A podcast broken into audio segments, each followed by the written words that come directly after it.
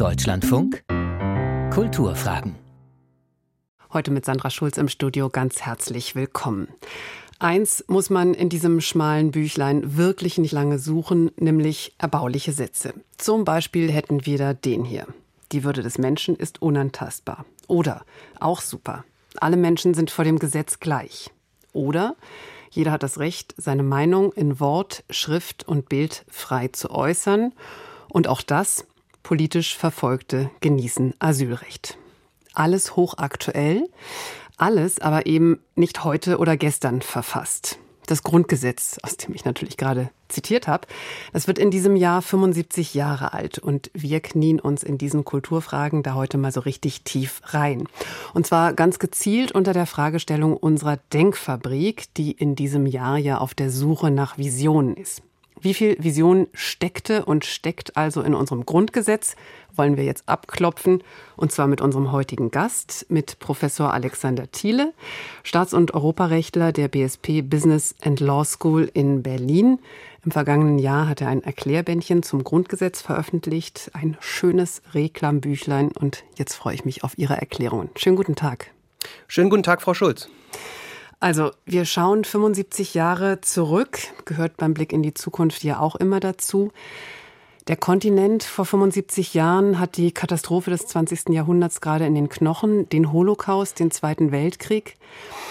Und dann legt dieser Parlamentarische Rat, also das Gremium, das das Grundgesetz im Wesentlichen verfasst, erfunden, ausgehandelt hat, eben dieses Grundgesetz vor. In dieser Zeit war das damals mehr als eine Vision?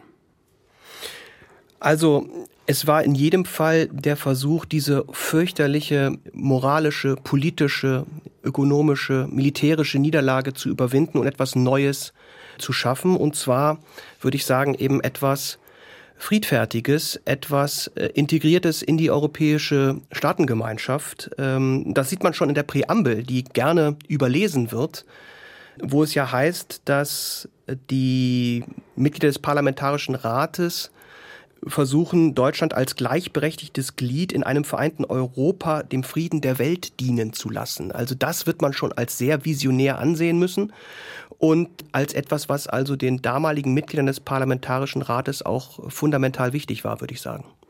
Was war dieses Grundgesetz damals, 1949? Ja, es war eben der Versuch, endlich auf deutschem Boden eine demokratische Ordnung zu etablieren, die länger hält und die es wirklich auch schafft, ein friedliches Zusammenleben auf deutschem Boden sicherzustellen. Und zwar aber, wie gesagt, immer im Zusammenspiel auch mit den europäischen äh, Nachbarn. Und es war in dem Zusammenhang dann auch tatsächlich eine vollwertige Verfassung, die am Ende dabei rausgekommen ist. Man spricht ja gern davon, dass das Grundgesetz nur ein Provisorium war, wegen der deutschen Teilung. Aber tatsächlich ist das, was am Ende beschlossen wurde, eine vollwertige Verfassung, die sich auch bewährt hat in den letzten 75 Jahren und äh, die dann auch im Rahmen der deutschen Einheit eben nicht fundamental in Frage gestellt wurde, sondern eben einfach ausgedehnt wurde auf die damals äh, fünf neuen Bundesländer. Und war damals schon klar, in welche Richtung es geht? Wie gesagt, die Fragestellung, unter der wir sprechen, ist ja auch, wie das Grundgesetz mhm. unsere Zukunft gestaltet. Also als Wertekompass oder auf der anderen Seite eher ja auch als wichtiger Schutzschirm für die Bürgerinnen mhm. und Bürger mit den Grundrechten. War das klar oder hat man das ganz gezielt offen gelassen?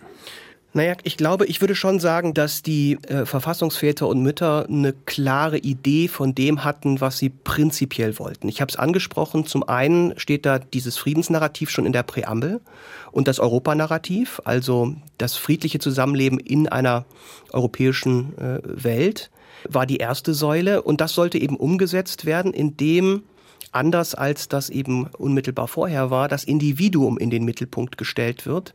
Sie haben die Norm genannt, Artikel 1 Absatz 1, die Würde des Menschen ist unantastbar, dieses Fundament, das eben zeigt, dass der Staat für den Menschen da ist und nicht andersherum. Das war im Grunde die zweite tragende Säule dieser Vision der Verfassungsväter und Mütter. Äh, und die dritte war, dass das alles natürlich in einem demokratischen, rechtsstaatlichen Rahmen passieren soll. Und das ist dann eben der Artikel 20 Absatz 1, der die fundamentalen Prinzipien auflistet, auf denen das staatliche Gebäude errichtet ist. Demokratieprinzip, Rechtsstaatsprinzip, Sozialstaatsprinzip, Bundesstaatsprinzip und Republikprinzip, was jetzt nicht vielleicht ganz so entscheidend ist. Aber das waren, glaube ich, die fundamentalen Vorstellungen, über die dann auch Einigkeit hergestellt werden konnte. Worüber man sich vielleicht nicht vollständig einig war, war zum einen das politische System. Also man hatte da eine Ahnung, dass man da ein parlamentarischeres System haben will, aber äh, die Details hat man vielleicht noch nicht so hundertprozentig vor Augen gehabt. Und auch das Wirtschaftssystem wurde vom Grundgesetz und von den Vätern und Müttern relativ offen äh, gelassen. Und dass wir heute eine soziale Marktwirtschaft haben, war dann also eher eine Vision der ersten Regierung und äh, insbesondere auch des ersten Wirtschaftsministers Ludwig Erhard und weniger eine Vision des Grundgesetzes. Aber letztlich eine, die sich bewährt hat. Das wird man sagen können. Was so interessant ist an dem Text, ist, dass ja wirklich vieles drinsteht, was also aus damaliger Perspektive Ende der 40er Jahre nach dem Holocaust und nach dem Weltkrieg einfach ja überhaupt nicht Realität war. Die Würde des Menschen, die wurde massiv angetastet. Lebensschutz war überhaupt nicht von zu reden. War das auch ein kleines bisschen naiv, das so zu formulieren? Das würde ich nicht sagen. Also ich, ich würde schon sagen, dass natürlich der Artikel 1 und auch das Grundgesetz insgesamt sich natürlich als fundamentaler Gegenentwurf zu dem totalitären Unrechtsregime der, der Nazizeit versteht. Natürlich. Es war vielleicht idealistisch und es war wahrscheinlich auch ähm, sehr optimistisch. Und es war alles andere als klar, dass diese Vorstellungen, die damals formuliert wurden, in der Praxis tatsächlich umgesetzt werden würden, wie es dann geschehen ist. Also, dass zum Beispiel das Grundgesetz tatsächlich praktisch keine gewalttätige Anfangszeit kannte wie die Weimarer Republik noch. Und ob diese ganzen Vorstellungen angenommen werden, stand also noch in den Sternen, auch im Hinblick auf die politische Kultur, die sich herausbildet. Also wir haben zwar ein Verfassungsgericht dann da etabliert mit dem Grundgesetz, aber würde das sich auch durchsetzen können mit den Entscheidungen. Gerade in der Anfangszeit war das alles andere als klar. Konrad Adenauer hat ja relativ schnell dann schon gesagt zum Verfassungsgericht, das haben wir uns so nicht vorgestellt, mhm. weil er sich so ein bisschen äh, gepiesackt fühlte durch dieses Gericht. Aber sie haben sich trotzdem daran gehalten, dass wir so ein stabiles System haben, hängt auch stark damit zusammen, dass wir eine politische Kultur schnell entwickelt haben, die das trägt.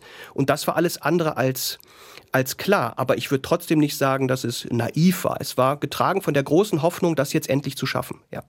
So, und dann versuchen wir den Sprung in die Gegenwart. Und ich würde mit Ihnen gerne sozusagen ein paar Stichproben machen, wie das heute eigentlich ist. Artikel 1 habe ich schon zitiert, haben Sie schon zitiert, die Würde des Menschen ist unantastbar.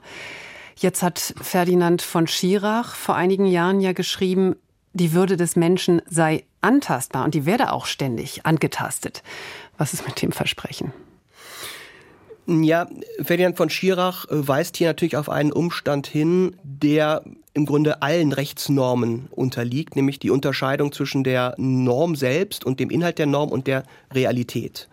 Der Artikel 1 Absatz 1 postuliert ein normatives Gebot, die Würde des Menschen ist unantastbar, aber faktisch ist sie natürlich antastbar. Und dementsprechend kann es auch zu Verletzungen der Menschenwürde kommen, selbst unter dem Grundgesetz. Sie postuliert, wenn man so will, den Wunschtraum, die Norm, äh, und die Realität weicht davon immer wieder mal ab. Wir haben ja auch viele andere Normen, bei denen wir das kennen. Auch Paragraph 211 Strafgesetzbuch Mord. Er sagt, Mord ist nicht erlaubt, aber er kommt ja trotzdem vor. Mhm. Äh, das äh, widerspricht erstmal nicht grundsätzlich der Geltung der Norm als solcher. Äh, die quasi die Möglichkeit der Abweichung in sich trägt. Wenn man davon gar nicht abweichen könnte, bräuchte es ja die Norm auch gar nicht. Ja, also wenn die Menschenwürde wirklich faktisch unantastbar wäre, mhm. dann bräuchten wir die Norm ja auch nicht dann wäre es ja so. Das heißt, das ist im Grunde jeder Rechtsordnung immanent und worauf Schirach natürlich hinweisen will, ist, dass es möglicherweise noch Verbesserungsmöglichkeiten, Verbesserungspotenzial in der Realität tatsächlich gibt. Das ist aber jetzt nichts, was mich als Rechtswissenschaftler erstmal überraschen würde. Was würden Sie denn sagen? Also das Feld ist ja breit, auf dem auch der Artikel 1, die Würde des Menschen, eingeführt wird, auch in die politische Diskussion. Wenn wir an die Debatte ums Bürgergeld denken oder ja. das Migrationsthema oder auch relativ aktuelles Beispiel in der Pandemie, der Umgang mit den Sterbenden. Ja. Was würden Sie sagen, wo ist die Menschenwürde besonders herausgefordert? Oh, das ist eine große Frage, Frau Schulz. Also äh, die lässt sich, glaube ich, nicht so ganz einfach äh, beantworten. Ich glaube, zunächst muss man sich klar machen, die Umstände der Entstehung dieser Norm. Und Sie haben es ja angedeutet. Da ging es nicht um die kleine Münze, äh, sondern da ging es um die Erfahrung von Konzentrationslagern, da ging es um die Erfahrung von Auschwitz. Und ich glaube, dass wir gut daran tun, wenn wir den normativen Gehalt der Menschenwürdegarantie des Artikel 1 Absatz 1 nicht zu sehr zu einer alltäglichen Diskussion verkommen lassen. Dieses Fundament, das durch Artikel 1 Absatz 1 errichtet wird, ist eben eines, was aus der Erfahrung der NS-Zeit geprägt ist. Und wir sollten, glaube ich, als allererstes, und das mag jetzt vielleicht etwas seltsam klingen, die Menschenwürde dadurch wieder höher halten, indem wir sie nicht in jedem zweiten äh, politischen Diskurs ähm, vor uns hertragen. Mhm. Äh, sie spielt in vielen dieser Diskurse, die Sie genannt haben, vielleicht am Rande eine Rolle, aber eigentlich sind das politische Entscheidungen, die äh, mit der ursprünglichen Idee der Menschenwürde nicht so viel zu tun haben. Also äh, so eine gewisse Banalisierung der Menschenwürde, würde ich sagen, ist eine Herausforderung, die wir, glaube ich, ähm, sehen müssen, die sich auch in der Rechtsprechung des Verfassungsgerichts äh, zeigt, dass in den letzten, ich sag mal, zwei Jahrzehnten dazu neigt, doch sehr viel auch immer noch mit der Menschenwürde zu begründen. Und das ist eine Tendenz, die ich eher äh, kritisieren würde, als dass ich sie gutheißen könnte. Also Menschenwürde sollte doch tatsächlich dieses grundsätzliche Fundament sein, aber nicht in jedem politischen Diskurs so eine große Rolle spielen. Es ist so eine Grundtendenz vielleicht erkennbar, dass man die Menschenwürde doch aus meiner Sicht zu häufig als Argument ins Felde führt, wo sie vielleicht eigentlich besser weggelassen wäre. Okay, interessantes Plädoyer. Ich wollte Sie eigentlich fragen, welche Sofortmaßnahmen Sie hm. empfehlen hm. zum Schutz von Artikel 1. Aber wenn ich Sie richtig verstehe, dann wäre das eher das Plädoyer, keinen ja. keinen inflationären Gebrauch. Genau, also mehr Artikel 1 durch weniger Artikel 1 vielleicht. Hm. So könnte man das auf, äh, auf einen Nenner bringen. Ich würde auch nicht sagen, dass wir in der aktuellen Situation fundamental fundamentale Gefährdung der Menschenwürde sehen, bei denen ein Einschreiten jetzt irgendwie notwendig wäre oder wo man versuchen müsste, dem Artikel 1 Absatz 1 zur Seite zu springen. Was man allerdings vielleicht auch betonen muss, ist, dass diese Norm des Artikel 1 Absatz 1, die ja immer wieder zitiert wird, äh, gibt ja sogar T-Shirts, äh, wo das, glaube ich, abgedruckt wird und so die Norm, die eigentlich jeder aus dem Grundgesetz äh, kennt, dass das, wenn man sie durchdenkt, eben eine sehr anspruchsvolle Norm ist. Sie ist, vielleicht könnte man das so sagen, keine Friede, Freude, Eierkuchen-Norm, sondern sie bewährt sich eben da, wo es unangenehm wird mhm. und zeigt sich auch, ob sie sich bewährt, da, wo es unangenehm wird. Was meine ich? Wenn wir sagen, die Menschenwürde ist unantastbar, dann heißt das eben auch, dass sie dem Massenmörder zukommt dann heißt das eben auch, dass in einem Gerichtssaal, wo es um äh, massivste Gewaltverbrechen geht, der vermeintliche Verbrecher, der Angeklagte, diese Menschenwürde genießt. Und zwar auch dann, wenn er verurteilt wird. Und das kann natürlich äh, in der konkreten Situation, insbesondere für Familienangehörige, unerträglich sein. Und der Rechtsstaat, der Verfassungsstaat, der diese Norm ernst nimmt, bewährt sich eben genau an der Stelle, dass er eben auch an diesen Personen jetzt nicht irgendwelche Exempel statuiert, sondern auch diesen Menschen eben die Menschenwürde zukommen lässt. Als nächste Stichprobe hätte ich hier auf dem Zettel das Versprechen, alle Menschen sind vor dem Gesetz gleich, also den Gleichbehandlungsgrundsatz. Wie gut sind wir da in der Praxis? Ja, das ist ja eine interessante Norm, Frau Schulz, ähm, denn sie postuliert ja etwas, was natürlich nicht stimmt. Also wir sind ja nicht alle gleich, hm. sondern wir sind ja völlig verschieden. Mein leider viel zu früh verstorbener akademischer Lehrer Werner Heun hat mal gesagt und hat mir das dann mal erklärt, das weiß ich noch, als ich da frisch angefangen hatte, dass Gleichheit Verschiedenheit voraussetzt. Sonst wäre es nicht Gleichheit, sondern Identität. Und darüber diesen Satz musste ich dann sehr lange nachdenken. Also wir sind äh, immer nur in Bezug auf bestimmte Merkmale gleich. Und da bleibt zwangsläufig immer viel zu tun, je nachdem, wie weit man diese Gleichheitsgarantie äh, ausdehnt. Denn was wir nicht tun dürfen, ist Gleichheit auch mit faktischer Gleichheit, also normative Gleichheit mit faktischer Gleichheit in allen Belangen zu verwechseln, sondern Gleichheit setzt voraus, dass wir auch differenzieren können. In manchen Fällen würden wir sogar sagen, es ist fundamental äh, wichtig, aus Gerechtigkeitsgesichtspunkten zu differenzieren. Also wenn wir zum Beispiel sagen, dass jemand, der sehr viel Geld hat, sehr vermögend ist, dass der beispielsweise bei einer Geldbuße vor Gericht mehr zahlen muss als jemand, der das gleiche Vergehen begeht, der sehr viel weniger Geld hat, da würden wir sagen, das ist fundamental essentiell, Ausdruck von Gerechtigkeit, dass das so ist. Wenn da beide die gleiche Summe zahlen müssten, würden wir sagen, das ist irgendwie komisch. Ja? ja. Also Gleichheit heißt nicht äh, faktische Gleichheit in allen Belangen, sondern setzt Differenzierung voraus und das macht die Norm auch so schwierig und so anspruchsvoll. Weil der Gleichheitsgrundsatz es eben auch verbietet, Ungleiches genau. willkürlich gleich zu behandeln. Interessanterweise steckt das ja auch drin. Es gibt ja diesen Nachsatz noch, der stand auch von Anfang an ja im Grundgesetz drin, reingekämpft von Elisabeth Selbert. Männer und Frauen sind gleichberechtigt. Ja. Nur wusste man davon, also zumindest in der jungen Bundesrepublik ja erstmal mhm. gar nichts.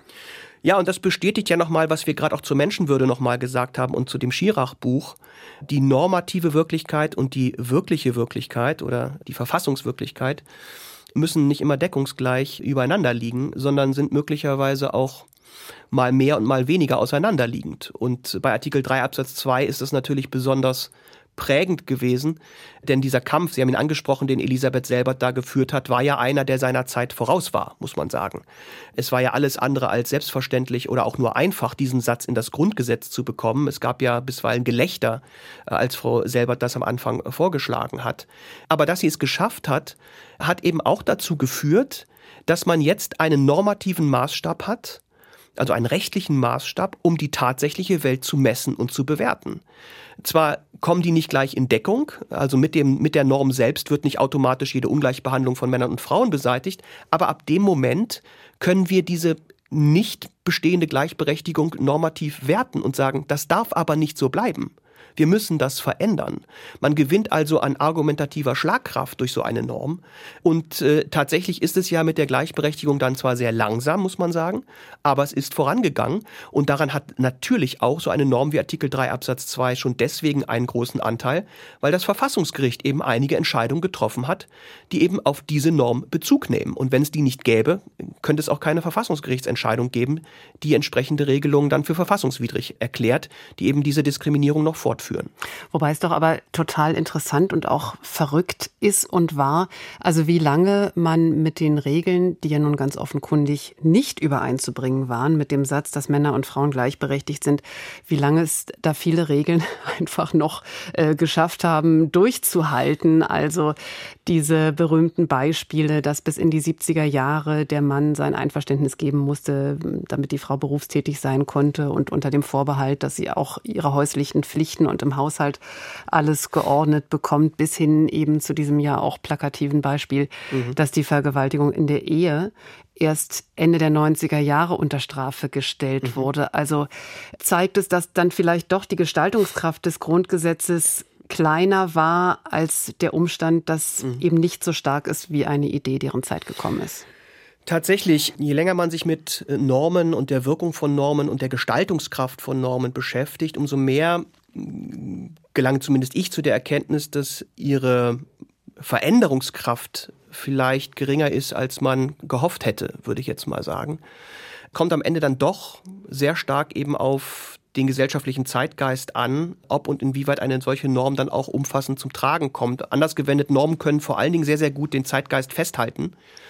Aber ihnen fällt es häufig schwer, Veränderungen aus sich heraus anzustoßen. Aber, ich habe es angedeutet, Wirkungslos sind sie trotzdem nicht, weil sie eben diesen Maßstab bereithalten, an dem Kritik dann anknüpfen kann, solcher Zustände. Denn wenn wir die Norm nicht gehabt hätten, gäbe es ja gar keinen Grund, in Anführungsstrichen, mhm. außer politischen Willen, solche Normen, die Sie angesprochen haben, zu verändern. Mit dem Grundgesetz kommt ein zusätzlicher Faktor, ein zusätzlicher Schub in die Debatte, den man als Politiker oder Politikerin auch nicht einfach zur Seite schieben kann und als belanglos brandmarkt. Das geht nicht. Ja? Ähm, und deswegen glaube ich schon, es hat zwar Zeit gedauert und man hat das ja dann auch noch ergänzt mit einem weiteren Satz, ja, 1994, dass der Staat auch verpflichtet ist, die tatsächliche Durchsetzung dieser Gleichberechtigung auch zu fördern. Man hat also erkannt, da ist immer noch Bedarf und wir sind immer noch nicht da, wo wir hinwollen und hat das nochmal zusätzlich verschärft und damit den Druck nochmal erhöht. Aber Sie haben recht, aus sich heraus sind Verfassungen vor allen Dingen darauf angewiesen, dass der Auftrag, der sich in ihnen zeigt, von der Politik auf und ernst genommen wird. Und was ist mit der Absage an Rassismus? Also ja. der Antirassismus ist ja auch angelegt, auch in diesem Gleichheitsgrundsatz. Da ist die Erfahrung aus ja. allerjüngster Vergangenheit, dass eben Menschen mit Migrationsgeschichte, dass die x-fach Erfahrungen mit Alltagsrassismus schildern. Wie kommt man aus Sicht des Grundgesetzes daran? Also da müssen wir vielleicht doch kurz ein bisschen technisch werden, Frau Schulz. An wen richten sich diese Grundrechte eigentlich zuvörderst? Ja, und äh, sie sind eben vor allem Abwehrrechte gegen den Staat. Also der Staat darf nicht ungleich behandeln äh, ohne Rechtfertigung. Der Staat darf nicht ungerechtfertigt äh, in die Religions- oder in die Meinungsfreiheit eingreifen, während wir als Privatpersonen zunächst einmal keine Adressaten der Grundrechte sind und deswegen auch eine unmittelbare Wirkung jetzt etwa des Verbotes der rassistischen Diskriminierung jetzt nicht so einfach zu konstruieren ist, jedenfalls nicht aus dem Grundgesetz. Was die Norm erstmal verlangt, ist also, dass der Staat äh, in seinen Handlungen, in seinen Tätigkeiten entsprechende Diskriminierung unterlässt. Aber die Grundrechte sind natürlich immer auch Ausdruck früher Entscheidung des Verfassungsgerichts einer Werteordnung, einer fundamentalen Idee, wie wir zusammenleben wollen. Und deswegen haben wir mittlerweile viele einfache Gesetze, Antidiskriminierungsregelungen, die solche Diskriminierung auch von Privatpersonen untersagen. Aber wie auch beim Mord, wie auch beim Diebstahl, wie auch äh, beim Totschlag, das Verbot allein verhindert nicht, dass sie in der Praxis trotzdem vorkommen. Wir könnten jetzt hier noch x andere Stichproben äh, versuchen zu nehmen. Ich gucke ein bisschen auf die Uhr und versuche mit Ihnen ein Fazit. Es gab vor einiger Zeit auf der Satireseite Postillon eine, ich fand ganz hübsche Schlagzeile. Schrecklicher Verdacht ist das Grundgesetz Vogue. Die Mütter ja. und Väter des Grundgesetzes, die werden da als linksgrün versiffte Vogue, Gutmenschen, Traumtänzer bezeichnet. Das wird dann eben alles durchdekliniert, eben anhand ja, der Grundrechte, der Grundfreiheiten, die wir haben. Wie gesagt, also das ist und war Satire. Mhm. Aber wenn man sich das anschaut, welche Brücken kann das Grundgesetz dann bauen? Also ich glaube, das Grundgesetz hat eben eine sehr liberale freiheitliche Ordnung etabliert. Und es gibt den politischen Instanzen großen Raum, diese freiheitliche politische Ordnung auszugestalten und überlässt es aber auch den politischen Instanzen, diese Ausgestaltung vorzunehmen. Also es schreibt nur sehr selten wirklich bestimmte Ausgestaltungen vor. Und ich glaube, es tut auch gut daran, dass es so ist, weil eine lebendige demokratische Ordnung eben davon lebt, dass der Diskurs das Entscheidende ist, die Debatte, dass sich streiten können im Parlament und auch in der Gesellschaft über den weiteren Gang der eigenen Verfassungsordnung und des gesellschaftlichen Lebens. Und ich glaube, dass das Grundgesetz Insofern, um jetzt mal das Wort aufzunehmen, eine woke Gestaltung, ja, was auch immer das dann heißen mag, natürlich zulässt und es vielleicht sogar tendenziell auch will, wenn wir gerade in Artikel 3 Absatz 3 hineinschauen, wo ja drin steht, dass eben niemand wegen seines Geschlechts, seiner Abstammung, seiner Rasse, seiner Sprache, seiner Heimat, seiner Herkunft diskriminiert werden darf, dann sind das ja genau die Elemente, die dieser Strömung, die ja gerne von konservativer Seite so ein bisschen kritisiert wird, so wichtig sind. Also ich glaube schon, dass das Grundgesetz insofern eine sehr liberale Gestaltung unserer Gesellschaftsordnung erlaubt, aber sie nicht aus sich heraus schafft, sondern eben dann auch verlangt, dass man sich für sie einsetzt. Wir haben uns jetzt lange über die Visionen des Grundgesetzes gebeugt. Einfach weil es so gut passt, biege ich mit Ihnen jetzt noch mal ganz kurz ab. Defekte Vision, eine Intervention zur Zukunft der Europäischen Union. Das ist Ihr aktuelles Buch. Lassen Sie uns da die wichtigsten Punkte da. Oh, Frau Schulz, schon wieder zum Schluss wieder ja. so eine ganz leichte Und wir Frage. haben gar nicht mehr viel Zeit. Ich, äh, ich verstehe. Ja, also Hintergrund ist natürlich unter anderem die Europawahl, auf die ich gleich nochmal aufmerksam machen möchte an der Stelle im Juni dieses mhm. Jahres, wo ja auch die Frage aufkommen wird, wie wollen wir eigentlich die Europäische Union gestalten. Und vor dem Hintergrund habe ich mir so ein paar berühmte Visionen, wie ich sie genannt habe, mal angeschaut. Da gibt's die Humboldt-Rede von Joschka Fischer aus dem Jahr 2000. Da gibt's aber natürlich von Macron die Sorbonne-Rede. Olaf Scholz hat im Jahr 2022 in Prag Prag seine Vorstellungen vorgetragen. Und mir ist dabei einfach aufgefallen, dass die häufig so weit weg sind von konkreten Problemen und so vage und so offen, dass ihnen eigentlich so ein bisschen das normative Fundament fehlt. Also äh, man weiß gar nicht so genau, warum eigentlich bestimmte Visionen angestrebt werden, wenn so Begriffe wie Bundesstaat fallen oder Souveränität, sodass ich mir mal überlegt habe, wie könnte eigentlich so ein normatives Fundament, so eine Vision in Anführungsstrichen aussehen für die Europäische Union. Und das versuche ich dann in dem Buch zu entfalten unter kritischer Auseinandersetzung mit diesen aus meiner Sicht eben etwas zu allgemeinen und wenig klaren Visionen dieser prominenten Persönlichkeiten. Lassen wir so als Cliffhanger stehen, würde ich vorschlagen, hier an der Stelle. Die Kulturfragen waren das. Heute mit Professor Alexander Thiele als Gast, Staats- und Europarechtler der BSP Business und Law School in Berlin. Haben Sie ganz herzlichen Dank. Vielen Dank für die Einladung, Frau Schutz.